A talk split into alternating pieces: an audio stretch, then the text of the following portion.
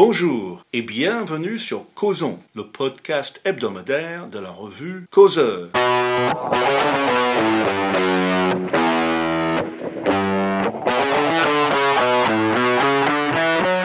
Je m'appelle Jérémy Stubbs. Je suis là aujourd'hui avec Maximilien Nagy. Bonjour Max. Bonjour Jérémy. Et nous serons rejoints plus tard par Martin Pimentel et Gil Mirelli. Max, euh, il y a eu bien sûr tous ces événements depuis mardi après euh, la mort du jeune Naël. Quels sont les, points de vue développés là-dessus par la presse internationale? Alors la presse internationale dans l'ensemble est assez factuelle sur les événements. On a euh, toutefois des une et puis des titres assez éditorialisés, on pourrait dire, avec des commentaires assez assez nombreux. Alors en Espagne, par exemple, le quotidien El País va, par exemple, faire une, référence explicite aux émeutes de 2005. La BBC fait la même chose. El País, en l'occurrence, euh, met en lumière ici, estime plutôt que les événements mettent en lumière les discriminations subies par les jeunes des banlieues. Voilà. Ça c'est euh, ça c'est une citation directe. Une citation directe, absolument. Citation directe euh, du quotidien espagnol, plutôt estimons, disons estimé comme plutôt étant plutôt à gauche.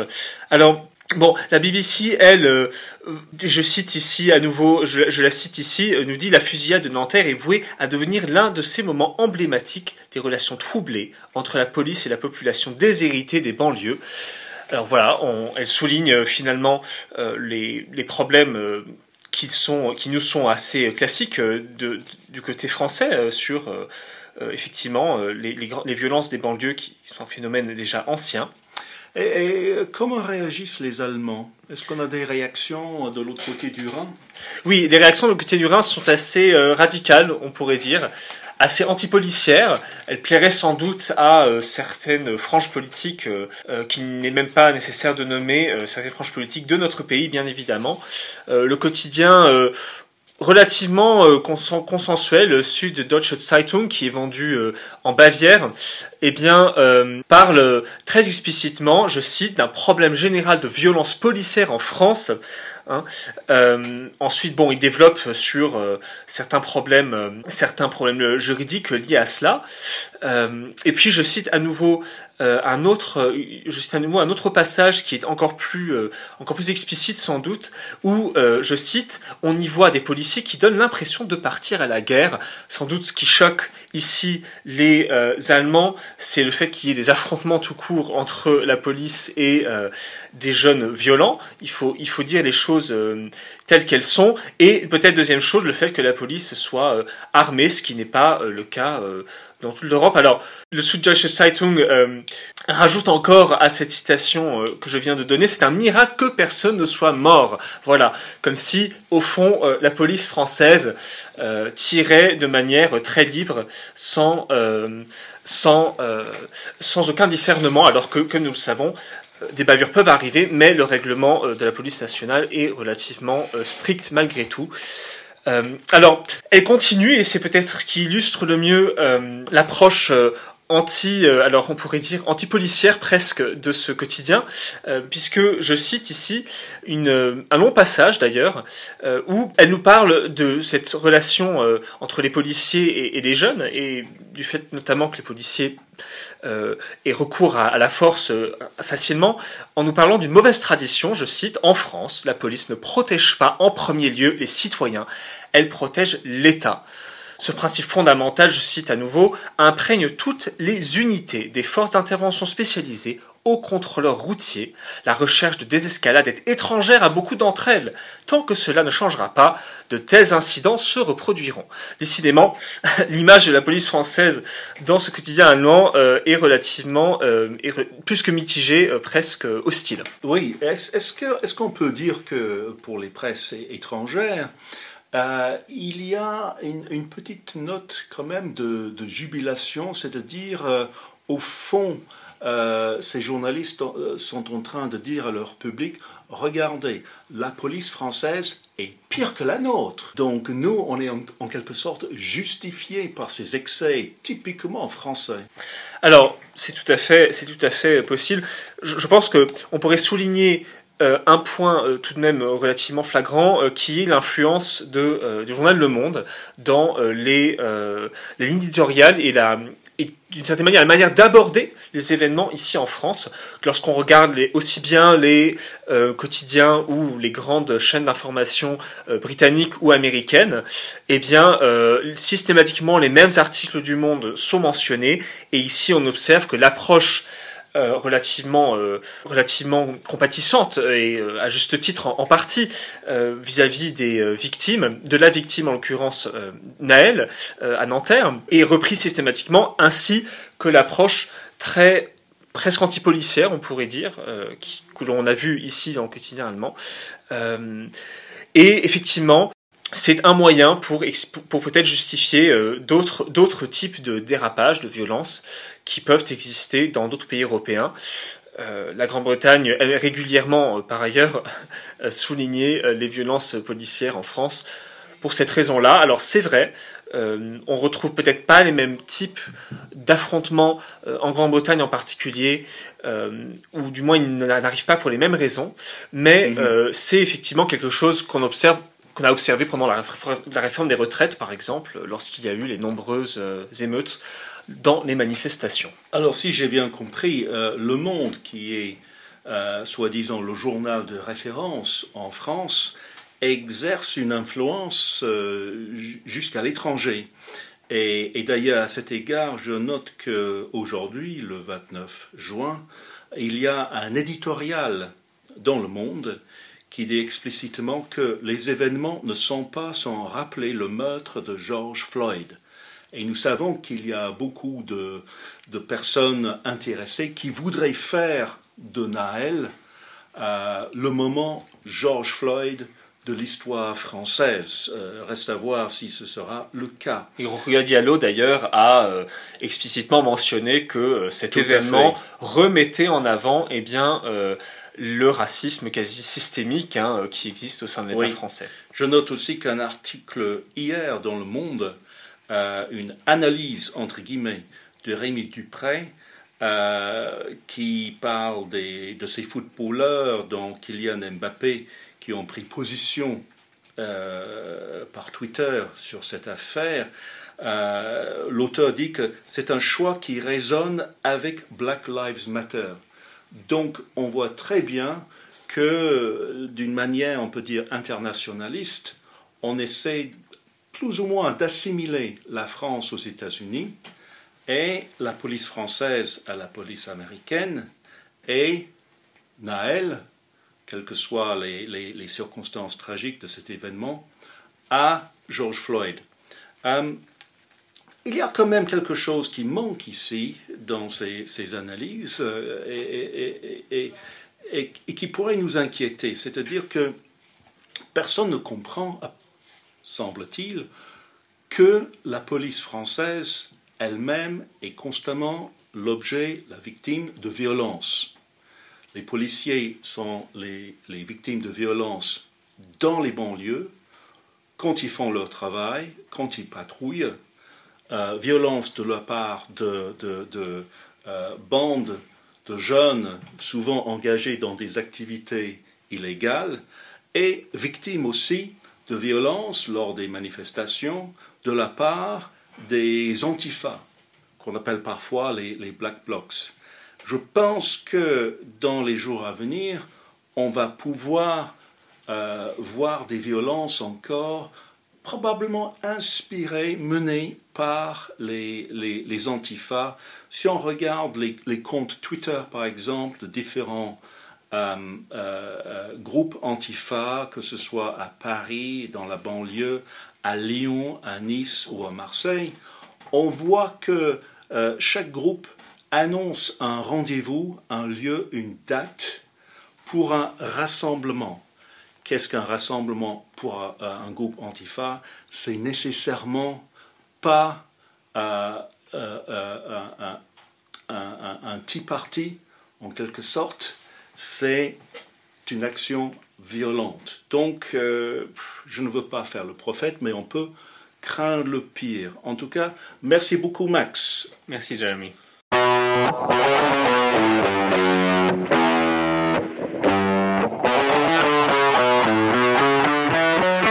Je viens d'être rejoint par Gilles Mirelli. Gilles, on a vu beaucoup d'événements ces derniers jours, d'événements dramatiques en Russie, en Ukraine.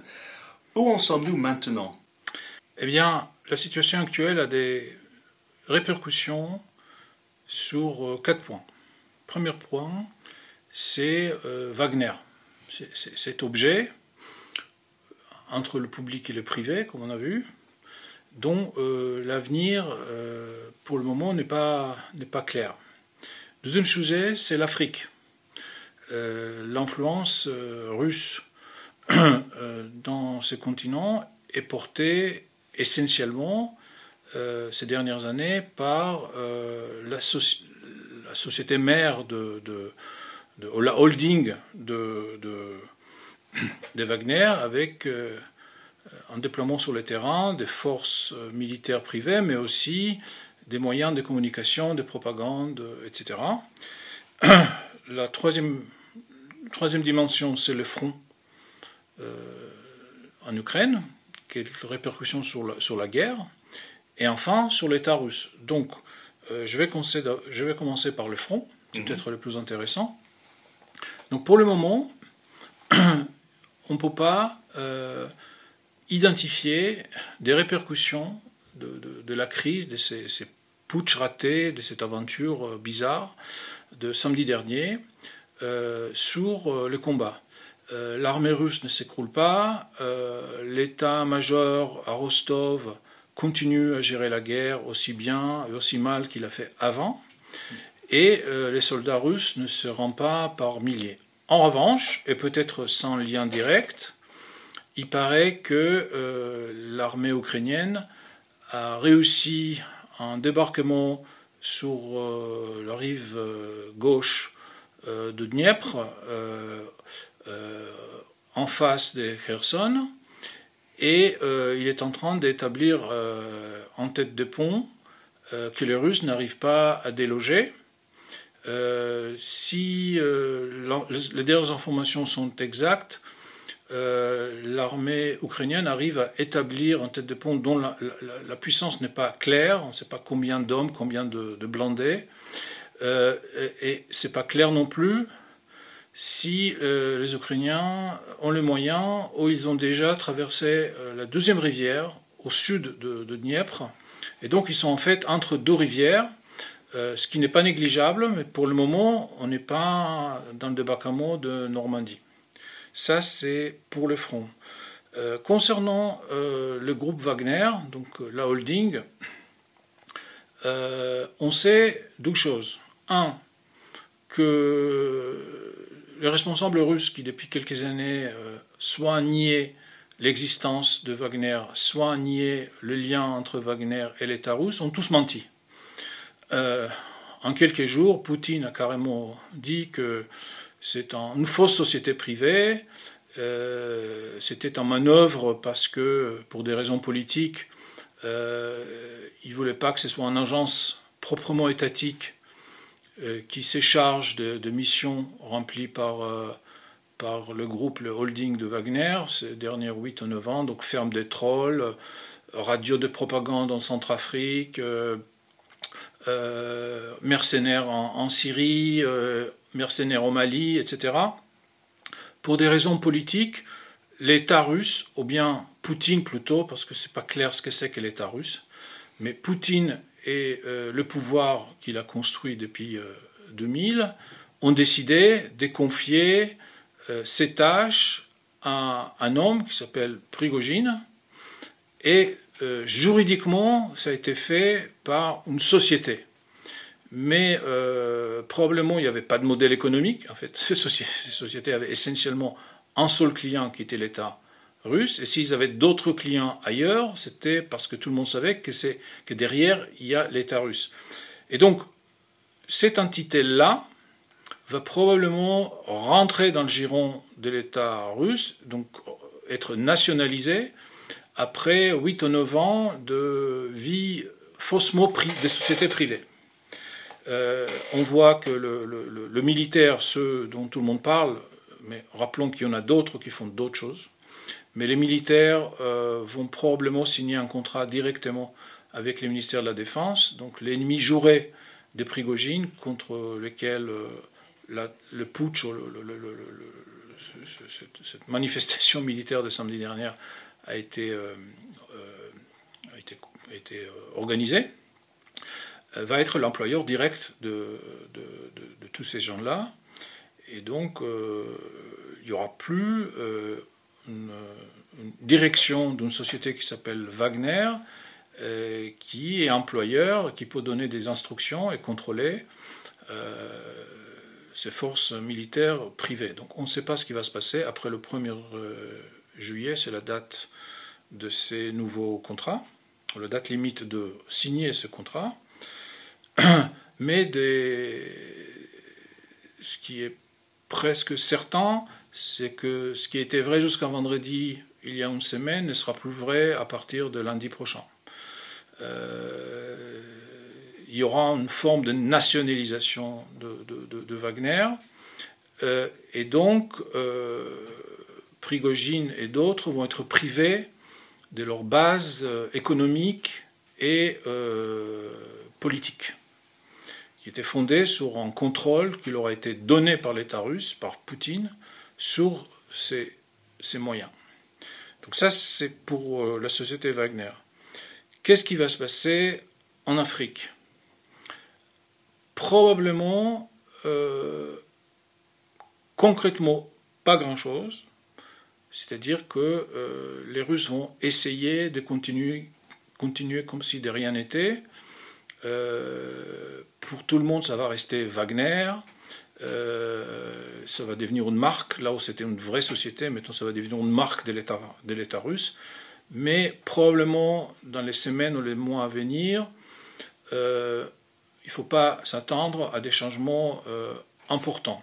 Ceci étant dit, comme dans les mondes des affaires, quand il y a des rumeurs, on a vu dans la série Succession, quand les investisseurs et les actionnaires entendent parler euh, des tensions entre la famille qui euh, est propriétaire euh, de la société.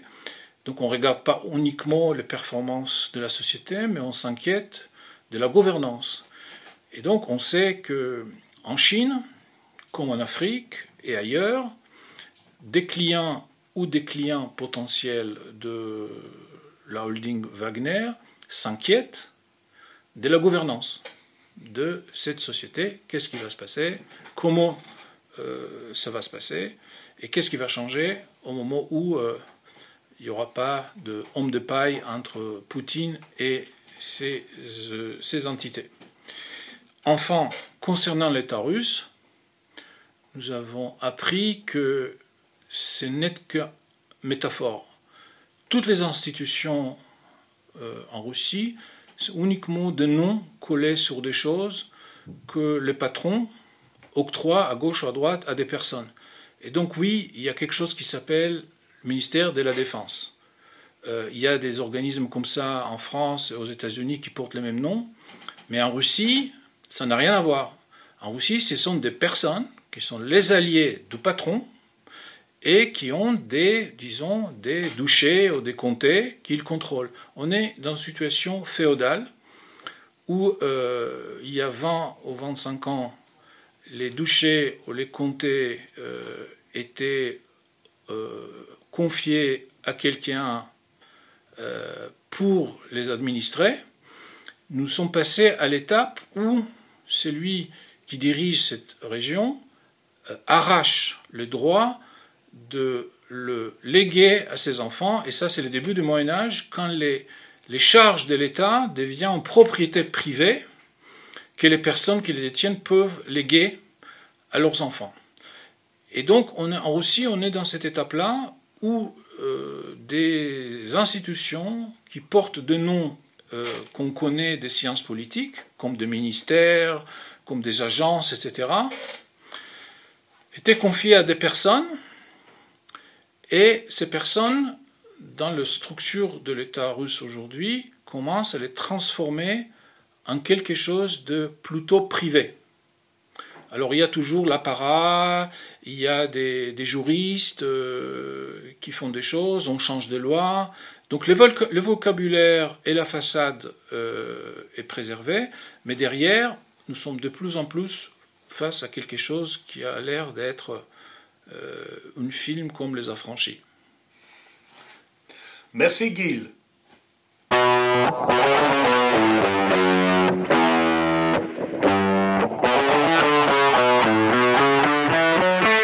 Je viens d'être rejoint par Martin Pimentel. Euh, bonjour Martin. Bonjour Jérémy. Eh bien Martin, explique-moi quelque chose, parce que depuis 48 heures, la France connaît des violences urbaines graves à la suite de la mort d'un jeune de 17 ans à Nanterre. Et vous, vous avez décidé de nous reparler d'Éric Zemmour. Je ne comprends pas. Oui, alors d'une part, on ne sait pas encore si les émeutes urbaines dans tous ces quartiers minés par la délinquance ou le communautarisme vont durer dans le temps. La situation est inquiétante pour l'exécutif, mais surtout pour la sécurité des citoyens de, ces fameux quartiers. Mais c'est peut-être euh, trop tôt pour faire davantage de commentaires à chaud. On ne sait pas si ça va durer, même si bien sûr tout le monde craint actuellement une escalade, à l'exception peut-être de euh, l'extrême gauche et des délinquants euh, peut-être. Euh, je connais même à l'heure actuelle une fameuse directrice de la rédaction que vous connaissez bien aussi, euh, qui euh, ne sait pas trop ce qu'elle doit mettre sur la prochaine couverture de son magazine. et puis, ce podcast, d'autre part, c'est justement, c'est peut-être là pour donner des éléments d'analyse et pas forcément réagir à chaud sur tous les événements, non? D'accord, oui, d'accord. Mais, mais Eric Zemmour, le candidat chouchou de la droite française radicale à la dernière présidentielle et Reconquête n'ont remporté aucune élection, aucun mandat. Je pensais que c'était fini, en quelque sorte, pour lui. L'avenir nous le dira. Lui, en tout cas, il croit en de futurs succès électoraux. Je vais y venir, je vais tout vous expliquer. Avant cela, j'aimerais vous parler d'un tweet du leader de la droite classique, celle que tous ceux qui veulent disqualifier d'emblée la droite nationale en France appellent droite de gouvernement ou droite républicaine. Vous avez reconnu, je parle euh, d'Éric Ciotti, qui a été élu à la présidence de LR en décembre 2022. Éric Ciotti, donc le député des Alpes-Maritimes, a révélé un scandale niçois euh, le 25 juin, quelques jours seulement avant la fête musulmane de l'Aïd. En effet, et cela euh, navre autant les vrais militants contre la souffrance animale que la droite locale, une quarantaine de malheureux moutons entassés dans une pièce de 10 mètres carrés ont été découverts par la police dans un logement social. Alors, euh, Eric Ciotti a tweeté, euh, il a révélé l'information. Merci à nos policiers qui viennent de dénicher un abattoir sauvage de moutons dans le quartier des Liserons à Nice, dans des logements sociaux. La maltraitance animale est insupportable. Les auteurs doivent être lourdement condamnés et cela commence par leur retrait de leur logement social. Fin du tweet. Toujours en conflit avec le maire de la ville, le crypto-progressiste Christian Estrosi, Eric Ciotti a subi en retour une réponse ridicule de l'adjoint au maire qui lui a dit Vous ne savez pas de quoi vous parlez, ce sont des squatteurs. Ah d'accord, alors tout va bien pour la mairie. Donc si la situation scandalise beaucoup de monde, bien sûr, il est toutefois à noter que ce n'est en réalité pas franchement dans les habitudes de la droite classique de s'emparer de ce type d'affaires. En effet, pendant des décennies, face à la montée du communautarisme musulman, euh, de la ghettoisation, l'échec total de l'intégration, on préférait souvent euh, mettre la poussière sous le tapis, y compris dans cette famille politique. Critiquer euh, des coutumes religieuses un peu barbares, c'était évidemment courir le risque de faire peser sur soi des soupçons d'islamophobie, de racisme, de manque d'ouverture à l'autre, etc. Eh bien, ce temps semble révolu. Éric Ciotti a d'ailleurs répliqué avec une pique rigolote à la municipalité euh, inefficace qui l'accusait. Vous êtes un mauvais berger, monsieur l'adjoint au maire. bon, mais tout ça, vous allez me dire, c'est des messages sur Twitter, euh, vous auriez raison de me faire la remarque, cela n'a que très peu d'effet sur le réel, aucune chance d'améliorer un tant soit peu la situation euh, des Français qui se plaignent de subir parfois le multiculturalisme et les conflits qui peuvent en résulter au quotidien quand on habite dans le mauvais quartier. Très bien, très bien, mais quand même, Eric Zemmour dans tout ça. C'est maintenant que j'y viens. Parce que parler de ce genre d'affaires, habituellement, c'est justement la spécialité d'Éric Zemmour.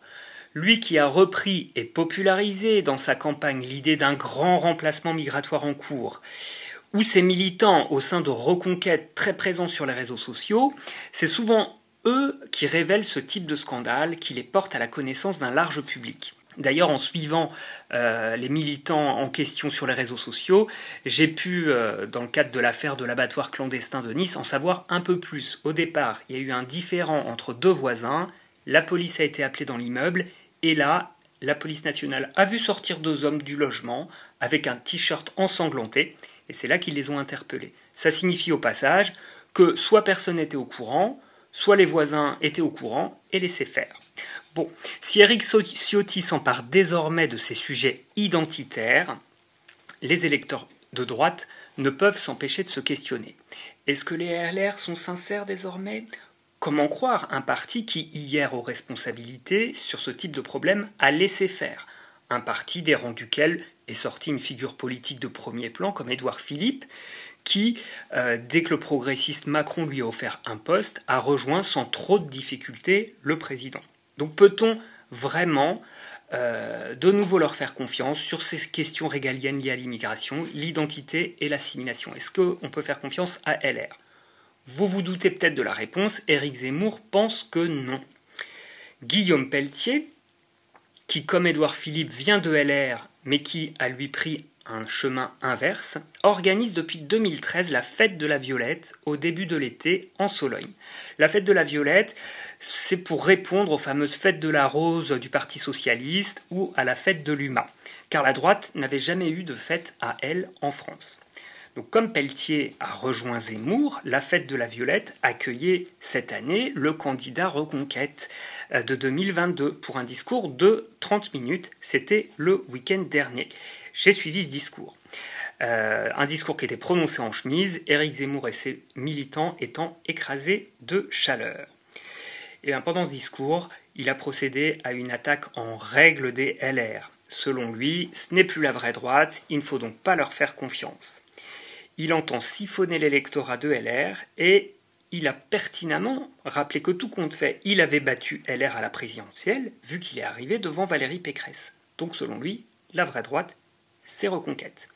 Il a également donné à son auditoire une description de LR pas franchement encourageante pour eux.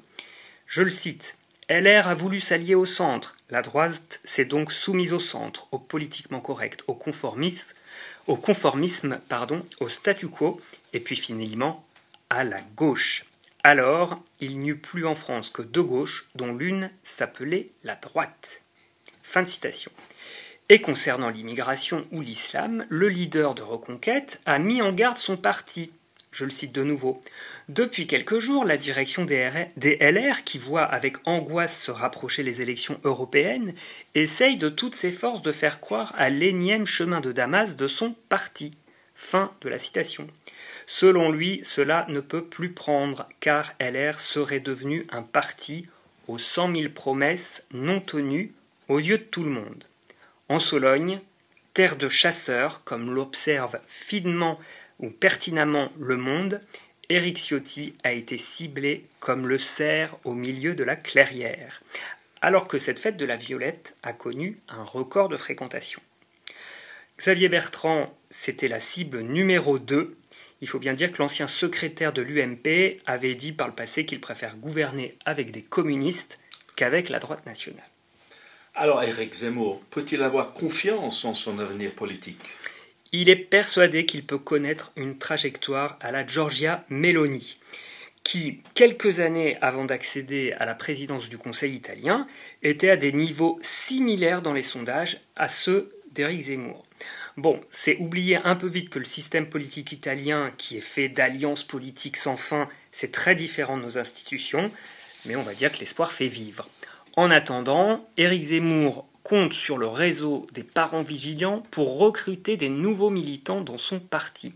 Vous savez, c'est ces lanceurs d'alerte infiltrés dans nos écoles dont nous avions révélé quelques-unes des découvertes ahurissantes sur les ravages du wokisme dans le numéro de Causeur de mars. Mais il est certain que pour vraiment connaître un avenir, Éric Zemmour devra à tout prix remporter quelques places pour son mouvement lors des élections sénatoriales, c'est en septembre prochain, et surtout lors des européennes en juin 2024. Malheureusement, sur ces dernières, on ne sait même pas encore si c'est lui ou Marion Maréchal qui sera tête de liste. Vous voyez que la route est longue.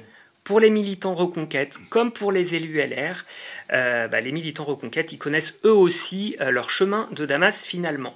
Et une dernière chose, Jérémy, devinez quoi, je viens de découvrir un dernier point sur lequel LR et Reconquête se rejoignent parfaitement de nouveau. Éric Zemmour et Éric Ciotti tombent aujourd'hui d'accord pour réclamer à l'exécutif l'état d'urgence. Ce matin, alors je précise à vos auditeurs qu'on réalise cet enregistrement le jeudi 29 juin, ce matin, alors que le président Macron était réuni en conseil interministériel spécial de crise pour les fameuses émeutes euh, dont vous vouliez qu'on parle, euh, eh bien, Éric Ciotti et Éric Zemmour ont tous deux euh, se sont tous les deux tirés la bourre pour le réclamer en premier. 9h50 ce matin pour LR et Éric Zemmour, une heure après, dans un communiqué, il a embrayé en insistant l'état d'urgence est dès ce soir. Donc, après tout, à quoi ça sert d'avoir une droite plurielle si c'est pour dire la même chose finalement? Eh bien, merci beaucoup Martin pour cette analyse des relations entre les deux Éric. Et merci à nos auditeurs.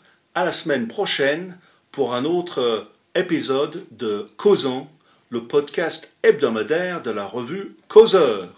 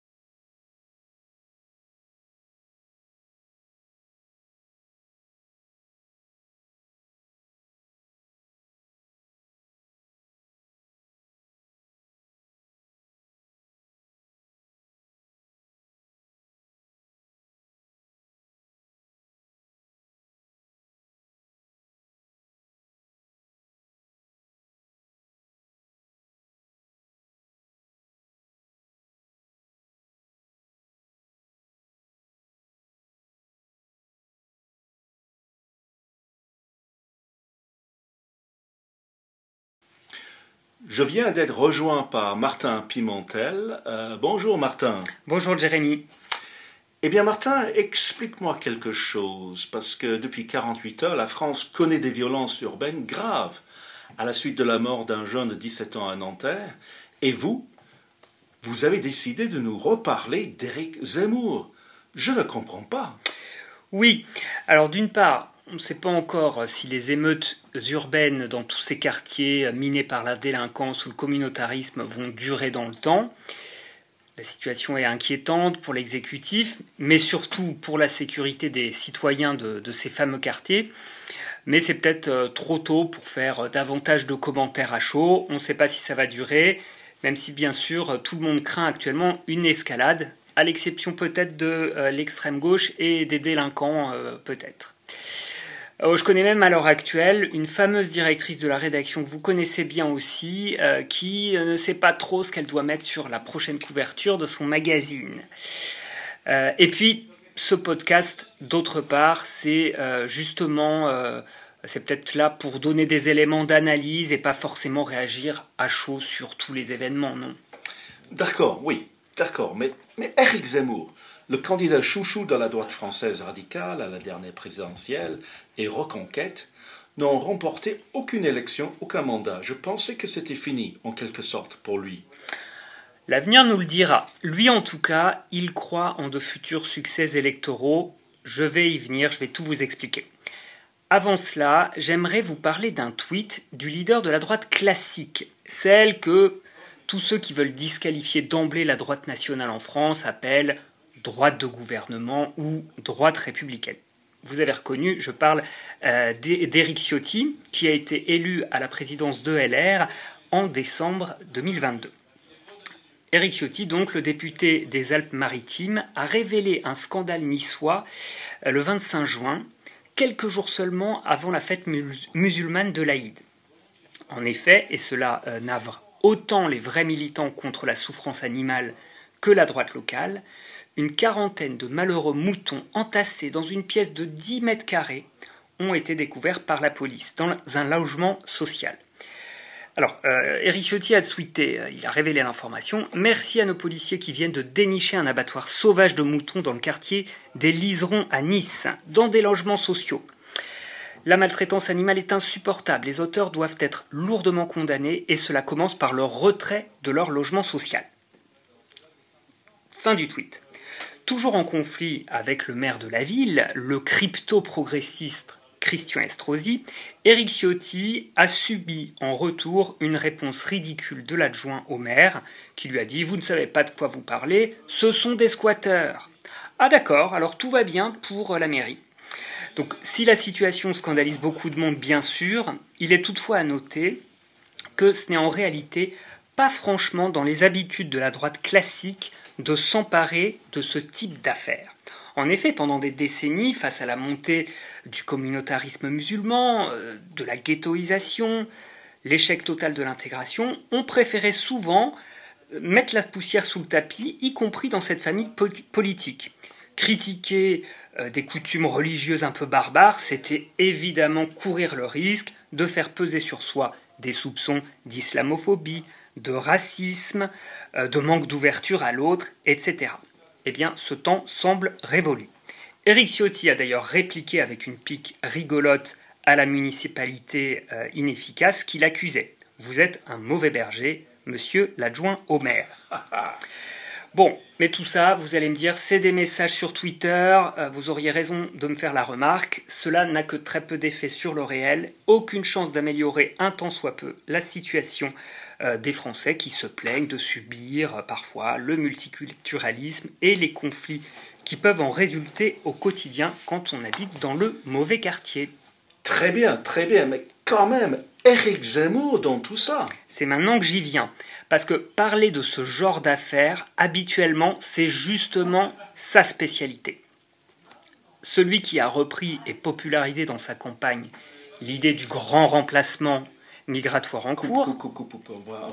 Ouais. Parce que parler de ce genre d'affaires, habituellement, c'est justement la spécialité d'Éric Zemmour.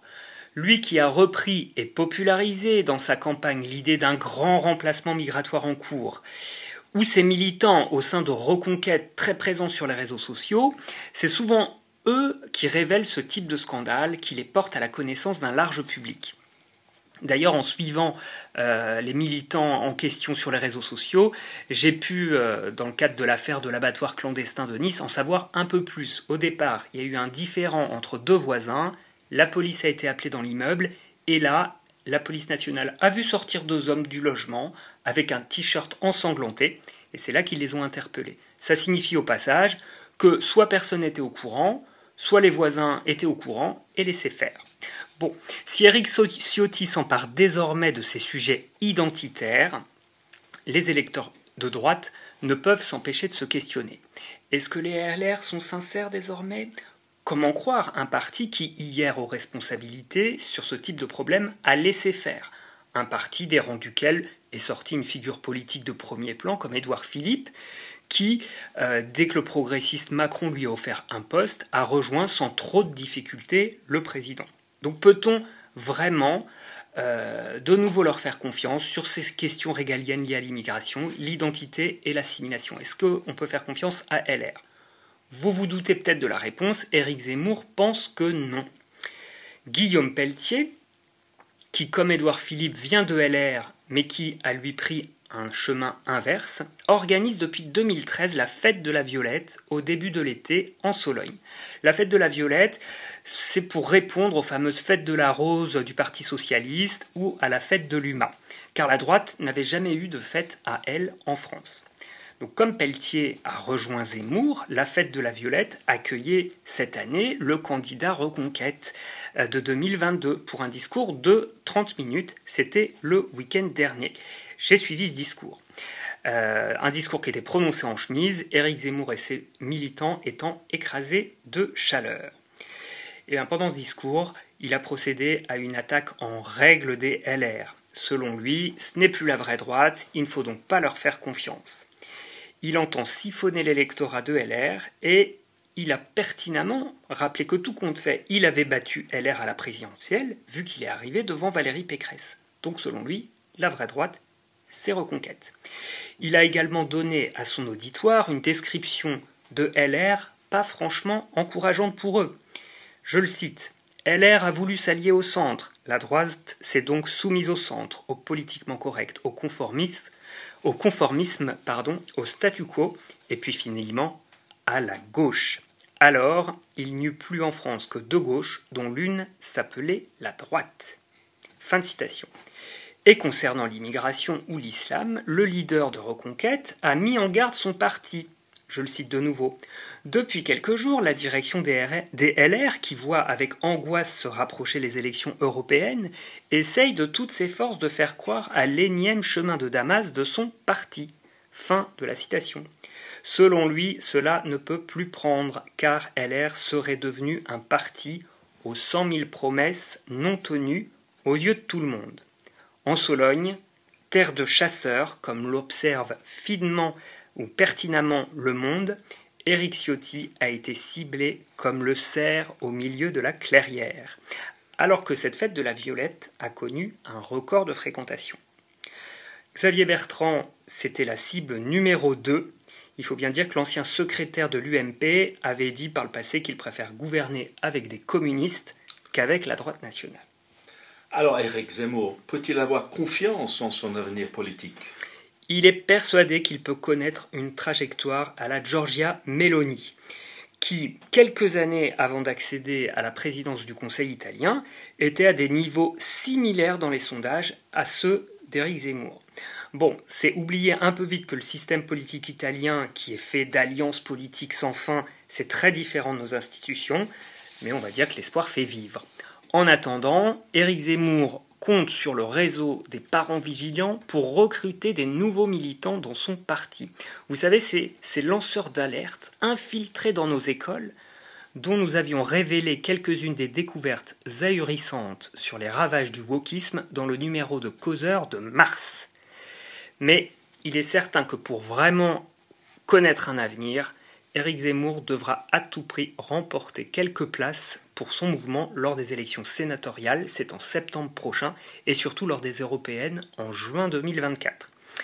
Malheureusement, sur ces dernières, on ne sait même pas encore si c'est lui ou Marion Maréchal qui sera tête de liste. Vous voyez que la route est longue. Pour les militants Reconquête, comme pour les élus LR, euh, bah, les militants Reconquête, ils connaissent eux aussi euh, leur chemin de Damas finalement. Et une dernière chose, Jérémy, devinez quoi, je viens de découvrir un dernier point sur lequel LR et Reconquête se rejoignent parfaitement de nouveau.